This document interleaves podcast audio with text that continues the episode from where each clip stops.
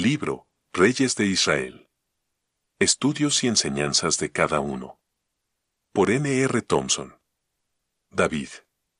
Relatamos en un escrito anterior que Saúl había sido escogido según el corazón del hombre, nosotros naturalmente somos parciales a las cualidades físicas de alto, fuerte, guerrero. Pero David, el segundo rey oficial de Israel, fue escogido según el corazón de Dios. Esto no quiere decir que David era perfecto, como Cristo, sino que se destacaba entre los demás hombres como llenando los requisitos divinos del rey. Dios buscaba al hombre de humildad, piedad, fe, amor y perdón. No había otro hombre que manifestaba estas características más que David. Humildad, piedad y fe. En el capítulo 17 de 1 Samuel se revelan las cualidades de David. Él no tenía 20 años, no habiendo alcanzado tal edad de servicio militar en Israel, números 1, 3. Pero este joven ya conocía a su Dios personalmente y el Señor estaba con él, 1 Samuel 16, 18. No era neófito, porque su fe había crecido bajo las pruebas en el campo. Su confianza en Dios le libró de las garras del león y del oso, versículo 37. No era obrero descuidado, porque cuando su padre le envió al campo de batalla, no dejó las ovejas solas, sino al cuidado de un guarda, versículo 20. Era hijo pronto para obedecer, porque en cumplimiento de la solicitud de su padre, se levantó de mañana para hacer su voluntad, versículo 20. La distracción del campo de batalla, versículo 21, no provocó descuido en David, primeramente cumplió su misión, entregando la encomienda al encargado, Versículo 22. Sus hermanos mayores eran hombres más nobles y altos que él, 1 Samuel 16, 6 y 7. Les faltó a ellos el coraje de dar frente a Goliat, pero despreciaron a David, acusándole falsamente de soberbia y malicia, versículo 28. David manifestó su humildad bajo tal provocación. En vez de soltarles la lengua, burlándose de ellos como pusilánimes, él les contestó con calma, ¿qué he hecho yo ahora?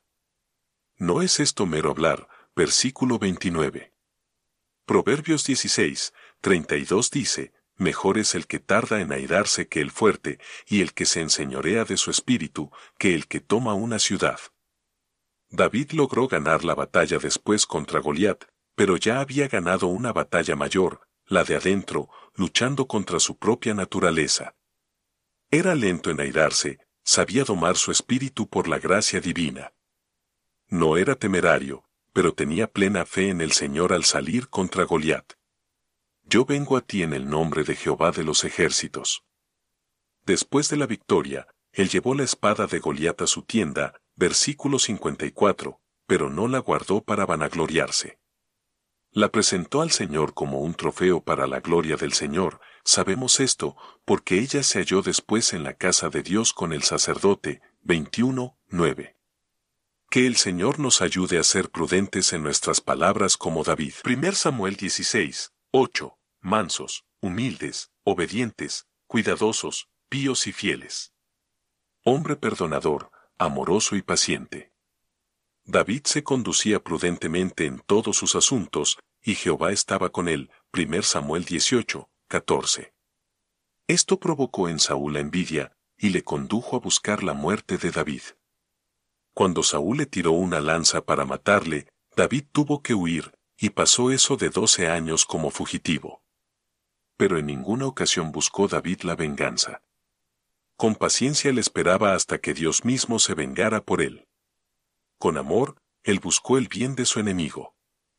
Dos veces cuando David huía en las montañas y en las cuevas, Dios le dio la oportunidad de matar a Saúl. Pero en ambas ocasiones David le perdonó. No os venguéis vosotros mismos, amados míos, si tu enemigo tuviere hambre, dale de comer, no seas vencido de lo malo, sino vence con el bien el mal. Romanos 12, 19 al 21, vea 1 Samuel 24, 3 al 6, 26, 7 al 12. En una ocasión David fue tentado a vengarse, no de Saúl sino de Nabal. Aquel perverso maltrató y zahirió a los siervos de David, 1 Samuel 25. David salió con cuatrocientos hombres, ceñidas las espadas, para matar a Nabal. Pero Abigail, la esposa de Nabal, mujer sabia y humilde, salió al encuentro y le apaciguó. Le aconsejó que perdonara a su enemigo, diciendo, Cuando Jehová establezca por príncipe sobre Israel, no tendrás motivo de pena ni remordimiento por haberte vengado por ti mismo. No es fácil que un hombre grande reconozca una falta, mucho menos cuando es corregido por una mujer, pero la grandeza de David se manifestó en su humildad al admitir su ligereza, diciendo, Bendito sea tu razonamiento, y bendita tú, que me has estorbado hoy, de vengarme. Dios le honró a David, y diez días después murió Nabal. Salmos caracterizados por franqueza. Muchos de los salmos fueron escritos en los días de sus aflicciones. Por consiguiente, ellos expresan los mismos sentimientos comunes a tantos otros creyentes. La grandeza de David se manifiesta en su franqueza de admitir su propia debilidad. Luego el triunfo se lo ganó por medio de su confianza en Dios, así como su amparo y fortaleza. Salmo 23 puede ilustrar cómo él sentía la debilidad como oveja delante de Goliat, pero confió en el poder del Señor como su pastor.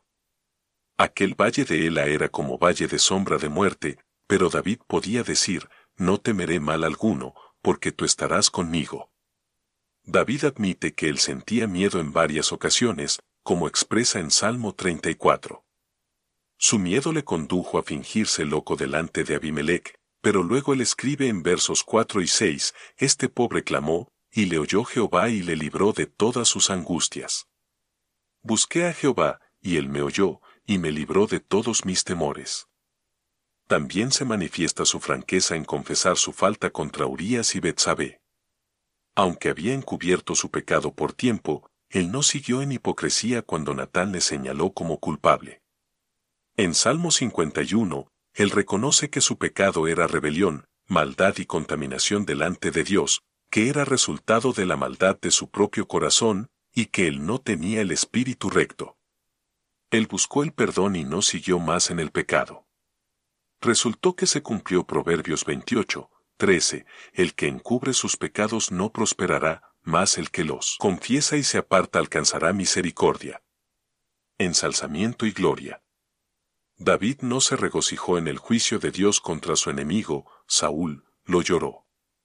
Era más recto que Esaú quien aprovechó el juicio de Dios contra Judá. Dios condenó a Esaú, idem, diciendo, no debiste haberte alegrado de los hijos de Judá en el día en que se perdieron ni debiste haberte jactado en el día de la angustia, Abdías 12. La gloria de la corona no provocó a David a olvidarse de la misericordia. Buscó a los familiares de su enemigo para hacerles bien. Su gracia en llevar a Mefiboset, nieto de Saúl y hombre cojo, a sentarse a la mesa real, se destaca como uno de los hechos más nobles de la historia humana la prosperidad de David no le condujo al egoísmo. Su benevolencia se mostró en compartir los bienes con otros, primer Crónicas 16, 3. La vejez. Es más difícil acabar bien la carrera que empezarla. El diablo no cesa de acecharnos. En su vejez, David manifestó debilidad en su trato con Absalón. También se equivocó en su mandamiento de tomar el censo del pueblo pero creció en el corazón de David su amor a la casa de Dios. La comunión con Dios es más preciosa que la gloria del éxito. Saúl no había tenido interés en el tabernáculo. El arca del pacto había sido llevada por los filisteos. Luego permaneció por veinte años durante el reinado de Saúl en la casa de Abinadab en Kiriat Jearim. David anhelaba llevar el arca a un tabernáculo en Jerusalén, porque Dios había desamparado a Silo donde estaba el antiguo tabernáculo. Dios estaba personalmente con David, pero no moraba entre los querubines en el lugar santísimo, en su casa. David propuso llevar el arca en un carro nuevo. La cosa parecía bien a todo el pueblo. Pero la voluntad de David y el acuerdo del pueblo no bastaban a Dios. Era necesario hacerlo según los principios divinos, llevándola sobre los hombres de los levitas, primer Crónicas 13, 3 al 11, 15, 1 al 28. Cuando se cumplió esto, luego nació en el corazón de David el deseo de preparar una casa de Dios más permanente y gloriosa, 1 Crónicas 28 y 29. Dios escogió que su hijo Salomón hiciese la casa, pero le reveló a David el diseño, 1 Crónicas 28, 11 y 19. David, en su vejez, hizo muchos preparativos. Dijo, por cuanto tengo mi afecto en la casa de mi Dios, yo guardo en mi tesoro particular oro y plata que, además de todas las cosas que he preparado para la casa del santuario, he dado para la casa de mi Dios. Habiendo dado tan buen ejemplo, él pudo decir, quien quiere hacer hoy ofrenda voluntaria a Jehová. Primer Crónicas 29, 3 al 5. Ojalá tengamos ejercicio en cuanto a nuestros bienes para no dejarlos a los inconversos o al anticristo cuando venga el Señor. David terminó sus días como peregrino verdadero. Él oró, nosotros extranjeros y advenedizos somos delante de ti, como todos nuestros padres, yo sé que la rectitud te agrada. Jehová, conserva perpetuamente esta voluntad del corazón de tu pueblo, y encamina su corazón a ti. Que así sea.